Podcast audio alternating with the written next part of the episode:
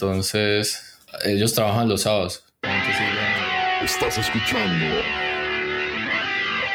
Programadores Anónimos.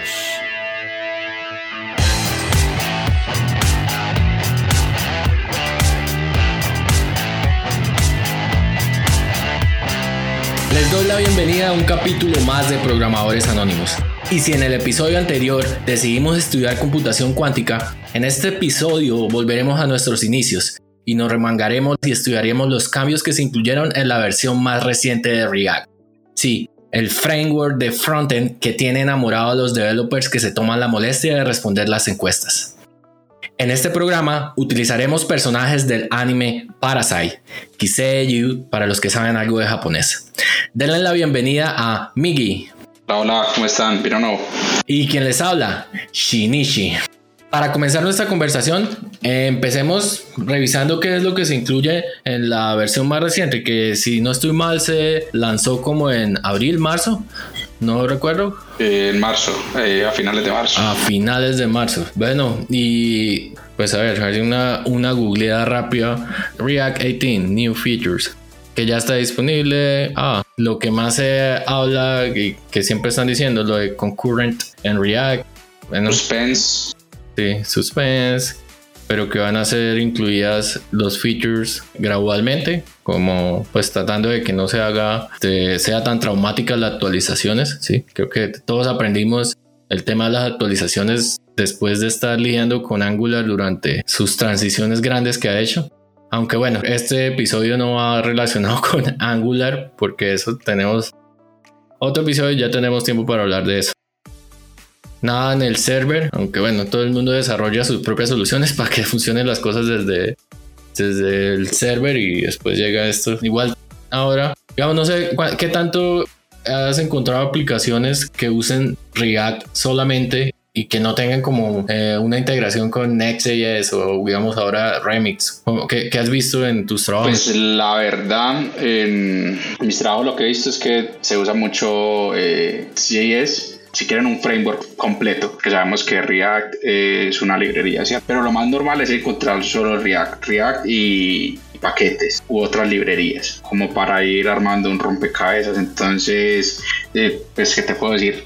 React y una librería para la interfaz gráfica, una librería para hacer data fetching o para sí, eh, llamar o traer datos del servidor, librerías para el manejo de estado, es como lo que normalmente se encuentra. Ya, ya, sí. Sí, digamos que siempre yo estoy entre, entre ese mundo en el cual, digamos, las aplicaciones nuevas, las pruebas de concepto, normalmente las botan directamente con Next.js porque pues bueno, ya con eso tienes casi que todo solucionado a nivel de la integración con el servidor y pues si quieres hacer una prueba de concepto y pasarle a alguien una URL, listo, esto es lo que hicimos, sirve o no sirve, pues uno se bota con Next y pues ahí tiene un montón de features. Ya, lo que pasa es que está carísimo. Ese tema de que cobran por developer eh, me parece demasiado costoso. Sos anti-Vercel. No, yo sí, es que, o sea, puedo entender, necesitan crear un modelo de negocio, pero pues imagínate, yo quiero sacar una prueba de concepto y somos tres developers y se me van 60 dólares mensuales nada más para mantener el servidor de la prueba de concepto, porque es que ni siquiera tienes la aplicación en producción. Sí, como dices vos, es una, es un, es un modelo de negocio, ellos tienen que sacar todo esto. Eh, y Vercel está trayendo muchos mucho buen talento a su, a su empresa. Con, algo le tiene que pagar.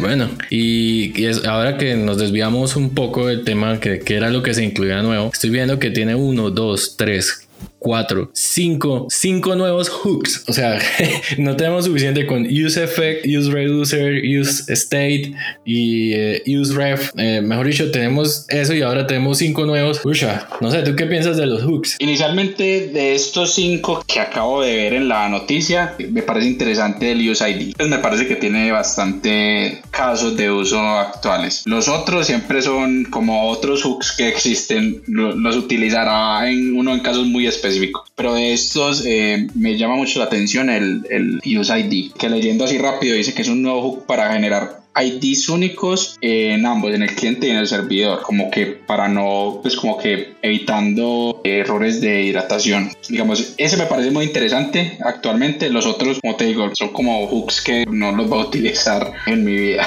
Pues sí, no sé, todo el mundo habla de que todo se organiza mejor si uno en el manejo del estado utiliza el use reducer, pero sinceramente hasta el día de hoy en las aplicaciones que he visto, solamente en las que yo les he hecho refactor para usar el use reducer, siempre me he o que manejan algún, alguna librería para el manejo del estado o que usan use state para todo y ya. Me ha pasado lo mismo. He visto una vez. De resto, como, como lo decís vos, como combinando todos estos temas ahorita que traes a colación como los viejos hooks, hay uno que, que siempre me ha causado como, no sé, curiosidad o, siempre ha habido como polémica alrededor de él y es el USF. Eh, temas como la red de dependencias, como limpiar el estado, como doble rendering. Yo creo que ahora no hay un, pues hasta los desarrolladores seniors se enredan trayendo ese, ese, ese hook a, una aplicación. Lo que pasa es que una cosa que yo he encontrado mucho con los desarrolladores en la industria es que nos centramos mucho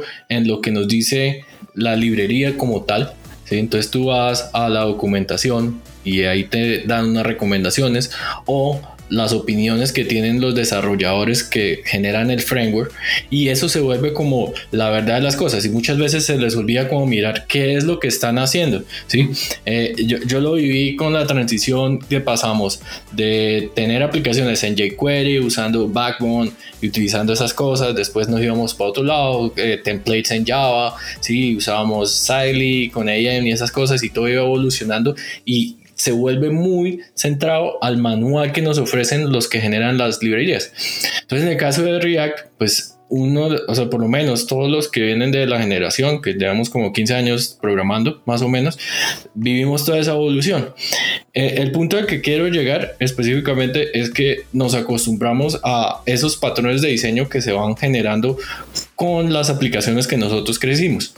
En el caso de cuando se mira una aplicación de frontend, eh, estamos mirando y tenemos mucho en la cabeza que todas las aplicaciones, dependiendo que, de lo que tenga, tienen unos ciclos de vida, porque esa es la forma en como estábamos de cierta manera acostumbrados. Entonces empieza a correr la aplicación en el servidor, tú vas a cargar tu componente, cuando tienes ese componente tienes diferentes momentos, ¿sí? Entonces eh, cuando se va a iniciar el rendering, cuando se monta el componente, cuando se inyecta, cuando pasan pues cosas en el, eh, en, en el componente, ¿sí? cuando pasan cosas con el usuario y eso, y tú tienes diferentes momentos. Y entonces tú le, se denomina mucho a eso los patrones que venimos acostumbrados, y los que crecieron conmigo, es a tener ciclos de vida, que es algo muy promovido por librerías como Angular. En Vue.js incluso también tiene ciclos de vida que están relacionados al momento en donde está este el componente. Pero entonces React en otro caso, eh, viene a, tratar de romper con, con, ese tipo de cosas.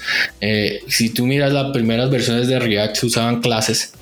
Y no sé si alcanzaste a utilizar esas primeras versiones de React. Sí, sí, justo eso iba a traer a colación, era que para, pues he escuchado mucho que antes el tema del manejo de los ciclos de vida era más fácil, ¿cierto? Porque tenías no sé cómo se llama estas funciones que componen did mount, did update. Exacto, o sea, eran demasiado explícitos vos saber en qué ciclo de vida eh, de la aplicación ibas a ir montando haciendo diferentes acciones. Claro, pero entonces digamos que eso te, tiene sentido para tú con la mente de los que venimos programando poder crear un componente que tenga sentido y que uno pueda visualizar finalmente en la pantalla. Es más, que tú puedas hacer cosas antes o después, porque cuando tú empiezas a organizar, listo, antes de que se monte el componente, yo quiero traer mi información del servidor y cuando tengo la información del servidor lista, entonces la voy a mostrar. Y eso es lo que estamos acostumbrados, porque la mente de nosotros está hecha para hacer cosas secuencial. De hecho, nosotros hablamos con los computadores, cuando escribimos código, les decimos, mira, tienes que hacer una cosa primero, esta otra, esta otra, y tenemos un paso tras paso para hacer las cosas. Pero entonces, las nuevas versiones de, de, React, lo que finalmente están enfocados es en que tú tienes una función. si uno mira a, a, nivel de lo que está pasando realmente en el JavaScript que se genera, tú tienes una función que retorna otra función que retorna otra función y tú miras así vas construyendo la B gigante. No la vemos porque tenemos archivos por separados, pero estás construyendo una B porque hay una una cantidad de cosas que se están ejecutando para que finalmente el último nodito, porque tú vas generando ahí un árbol, ¿verdad? Por acá se va a estos componentes, tiene todos estos componentes hijos que son funciones. Por este otro lado tengo otros componentes que son otras funciones. Y todas esas son funciones que se están ejecutando con el objetivo de generar un objeto. Ese objeto JavaScript que se genera es la representación del DOM que es el Virtual DOM, que finalmente se vuelve el DOM HTML que tenemos. Y yo creo que eso que acabaste de decir respecto al, bueno, que vos ya lo tenés muy claro, eh, esos son de, los conceptos que uno debería obtener al principio, ¿cierto? Que hay un DOM virtual y que hay una representación en forma de árbol. ¿Y qué, y qué implica esta, esta representación en forma de árbol? Porque digamos que cuando yo empecé, yo inicié viendo videos en YouTube de React, entonces, venga, eh, haga esto, haga aquello, eh, ponga este tag HTML, así se crea un componente y usted renderiza, bueno, y ahí se ve en la pantallita en el localhost, etcétera. Pero uno no va como al, al, al, concepto como tal y esto creo que tiene importancia eh, conforme uno va avanzando en la carrera para entender si, venga, yo hago este componente, pero en qué momento de la aplicación se inicia, aparece, etcétera. Entonces me parece súper porque creo que son de las cosas que entendí como dos años después de iniciar en este mundo. Sí, yo ahora que acabo de tener una revelación interesante de un estudio que sería interesante hacer acá a, a, nivel de física y para mejorar los gráficos de las cosas se manejan algo que se llama los fractales, que finalmente es como describir los patrones de las cosas y cómo se visualiza esto. Y pues nosotros estamos generando un montón de árboles y si se pudiera encontrar un fractal que defina las interacciones que tenemos del del árbol, entonces podría actualizarse más rápido porque tendríamos la función con que se describe esa actualización del DOM. Pero bueno, ya me desvié el tema otra vez. De, de, hecho, cuando que estamos hablando de Use Effect y de los árboles y de los ciclos de vida, esta semana me compartiste un video que, que, me generó más dudas y curiosidad acerca de, de, entender el use effect. Y creo que es algo que los juniors hacemos mucho y es que el use effect lo entendemos como bueno hay un array de dependencia que eso escucha lo que alguna variable que va a tener un cambio. Y lo utilizamos mucho para hacer para que cuando el componente se monte por primera vez eh, lance un efecto de no sé de por ejemplo traer data lo usamos mucho para, para traer data en el primer rendering de ese componente. El caso es que en esta charla hablan de cosas más, de conceptos más avanzados y al final me quedo como que, venga, si va a usar el UseEffect para traer datos del servidor, no, eso no va. O tenés que utilizar, eh, pues tenés que limpiar el use effect, ya no sé qué. Y es eso, como que me, me genera más curiosidad y, y, yo dije, todo, o sea, he estado equivocado toda mi carrera. Lo que pasa es que, como te digo, o sea, volvamos al ejemplo de que tenemos nuestro arbolito, ¿verdad? Él va creciendo. Cada que le agregamos un nuevo nodo a nuestra aplicación, él va creciendo, ¿verdad? Entonces, si tú quisieras eh, tener, digamos, lo que vendría siendo un hook, que es, además de tus ramitas, tienes otra capa que tú puedes llamar en cualquier momento, ¿verdad? Y que va a tener una consecuencia en el árbol que está creciendo, pero que al final está por encima de, del árbol que yo estoy describiendo. Entonces tienes tu efecto y cuando, en qué momento, o sea, en qué momento en que tú vas a actualizar una rama, vas a llamar ese efecto, ¿sí? Porque todo tiene un orden, recordando que JavaScript se va a ejecutar una sola línea a la vez. Entonces imagínate que tú causaste un efecto porque quieres traer información del, del backend, que es lo que tú dices, y vas por la rama derecha. Entonces voy por la rama derecha y llegué al nodo que tiene un efecto. Entonces tú qué haces? Ejecutas primero el efecto o ejecutas primero la visualización, del DOM que quieres hacer en ese momento. ¿sí? Tienes que hacerlo en un orden, ¿verdad? Entonces, cuando tú introduces el efecto, lo que va a pasar es que, y, y una de las cosas que te dicen los hooks es que ellos solamente pueden detectar que hay un hook si está al primer nivel en el body de la función de tu componente, ¿sí? Porque si la tienes adentro, en otro componente, ellos no, no pueden detectar que hay eso y no van a poder agregarla a el ciclo de que se está de ejecución de la actualización del DOM. Porque en sí tú lo que deberías hacer es ejecutas todo el nodo, actualizas tu pantalla ya. Pero como detectas que hay un efecto, entonces ahí tienes que empezar a, a, a decir cuándo vas a lanzar el efecto. Entonces, o lo lanzas después de que se actualice el nodo, o lo lanzas antes de cuando se actualice el nodo. Entonces ahí es donde se vuelve un poco confuso porque uno está pensando, eso hace el ciclo de vida, eso quiere decir que yo uso un efecto para antes de que se monte o eso quiere decir para cuando es, voy a destruir el componente, pero al final eso no representa como tal un ciclo de vida, porque finalmente lo que está representando es una función adicional que se va a llamar en el momento en que yo causo una actualización en mi nodo. Entonces la estás agregando complejidad a tu árbol. Si tú miras el árbol que va, que debería ser una rama bonita nada más, sin tener nada más, cuando llegas a esa rama te quedas en un ciclo ahí porque tienes que ejecutar otra función porque agregaste el efecto y después de que pase algo ahí, ahí sí puedes seguir avanzando. Esos, esos conceptos son muy... o sea, es lo que... Eso que estás explicando eh, justo se ve en el video, pues para los que lo quieran buscar, se llama Goodbye Use Effect.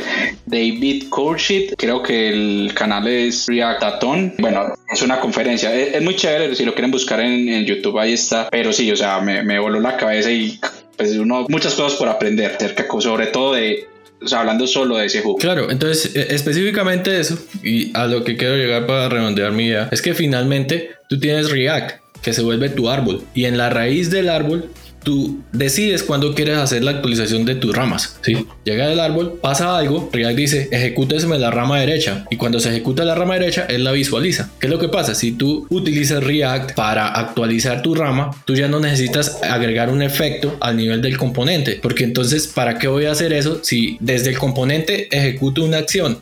que se va a la raíz de React y va a actualizar toda la rama nuevamente.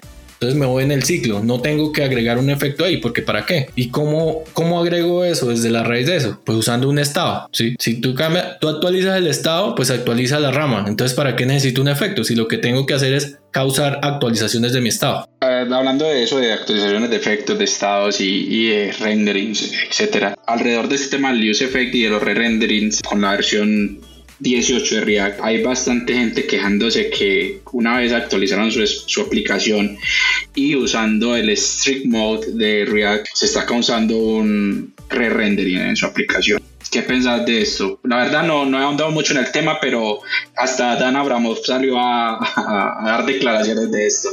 Claro, sí, con esto yo creo que ya podríamos ir cerrando el capítulo. Si quieren que ahondemos un poco más en los temas de React, pues háganoslo saber. Estamos experimentando, sí, por esto. Estudiamos en el momento en que enseñamos o no enseñamos, en que les contamos cosas. Pero bueno, hablando específicamente de eso, a mí me parece una decisión acertada. ¿Por qué? Porque cuando tú tienes eh, un framework y tú quieres hacer que las personas sigan tu marco de trabajo y lo utilicen de la manera correcta, tienes que adicional manejar cuáles son las recomendaciones que tú das para que se use eso. En este caso, con el use effect específicamente, y si tú estás usando el modo estricto que debería seguir las reglas que tiene React, deberías tener un efecto que pueda ser fácilmente desmontable y montable. ¿sí? Tienes un efecto que va a causar alguna cosa diferente que realmente tú deberías usar el efecto si vas a sincronizar la librería de React con cualquier otra cosa. Entonces dentro de tu efecto, por ejemplo, tú te puedes comunicar para mantener actualizada una aplicación de Angular, una aplicación de jQuery o lo que sea, ¿sí? Y para eso usas el efecto porque eso está fuera del scope de React, Y como vas a utilizar eso, en el callback eh, que se retorna, en el return, tú puedes retornar una función que va a poderse ejecutar como parte del ciclo de vida del efecto. Entonces, siendo, viéndolo de esa manera, en el modo estricto, ellos hacen un doble re-render para poder estar seguros de que tu componente que tiene ese efecto soporta una desmontada de tu componente y no deja cosas que estén vivas ahí. ¿sí? Imagínate que tú empiezas tu componente y le pusiste un listener a una librería de que pongámonos creativos en Backbone, pero ya estás usando una aplicación en Backbone ¿sí? y ahí tienes una cosa que está escuchando el clic en el Backbone por allá. React desmontó el componente y tú no quitaste ese listener, pues la aplicación se vuelve loca porque el React va a borrar tu componente, pero como él no tiene dominio sobre lo que está pasando en Backbone, ese no va a quedar vivo allá con un listener y eso va a tener un comportamiento súper loco. Entonces, para mí es acertado. ¿Por qué? Porque si tú estás usando la librería y estás usando el modo estricto, deberías seguir las reglas que tiene eso. Se desmonta el componente, muere todo lo que tenga que ver con ese componente, incluyendo cosas que pasan con otro. Entonces, ¿cómo lo hicieron? Pues entonces, en modo estricto, ejecutemos dos veces esto, montémoslo de montémoslo, sí, entre comillas, montémoslo, desmontémoslo, para ver si tu componente está listo para ser desmontado. Lo que pasa es que después lo pasa. Entonces fue una, entonces fue una buena decisión de, de, de, Dan. O sea, fue pensado. Porque al principio, antes de que él declarara odiara sus declaraciones, la gente estaba hablando de un error de arquitectura eh, terrible, eh, eh, sin, pues sin, sin esperar la, la, explicación de su creador. Pero bueno, está chévere saber eso y, y leer más acerca de... Sí, en, en específico leer sobre que, incluso es que si tú miras en... Ah, ah, mírate ahí, Strict Mode React. Si, si tú miras ahí, ellos dan este... como React. Estoy haciendo una googleada rápida. Eh, ellos te dan unas recomendaciones y te dicen ahí, claro, mira, en la página de React, el strict mode te ayuda a que identificar componentes que tienen unos ciclos de vida que no son seguros, como el que te acabo de explicar. Si que dejas un listener ahí que no necesitas, te das warnings sobre APIs que se van a deprecar. Buenísimo. Te va a dar warnings sobre el find DOM node, el uso de, de eso, sí. Este te ayuda a detectar side effects con temas de el API context, ¿sí? Que se pueda reutilizar el estado. Entonces, mira, todas esas cosas que realmente son como van de la mano con lo que significa es utilizar el framework y que van de la mano con la forma en cómo deberíamos estar escribiendo código de la misma manera usando React. Me, me, acabas de mencionar un poco de pros y de buenas cosas utilizando el strict mode y uno de los primeros soluciones al re-render en, que encontré pues eh, leyendo tweets y en la comunidad es borren el strict mode. ¿Quieren solucionar ese re-render? Borren el strict mode y yo quedé como que el dato final que te quiero decir es que el strict mode se quita solo cuando habilitas producción. Entonces tú no vas a tener ese doble re-render en producción porque cuando creas el paquete que se va a, a, producción, el strict mode se quita. Entonces te va a funcionar la aplicación en producción, pero sepa lo que tiene una mala una implementación. Esa no me la sabía. Y, hay que estar seguro de que precisamente por eso tenemos ese, ese wrapper que le colocamos strict mode a la aplicación antes de inyectar, inyectarla en el, en el y bueno, tienen que saberlo. El strict mode es para ayudar y si lo van a quitar, pues hágalo bajo su propio riesgo. Hágalo bajo su propio riesgo, sí. y bueno, ya, ¿alguna cosa para despedirnos? ¿Qué se te ocurre, Miguel, para cerrar el programa? No, que React es cada vez que uno se va adentrando más en, en conocerlo, en ver charlas, en ver la gente que lo utiliza día a día de forma correcta, nada, te vuela la mente y, y se vuelve más profundo.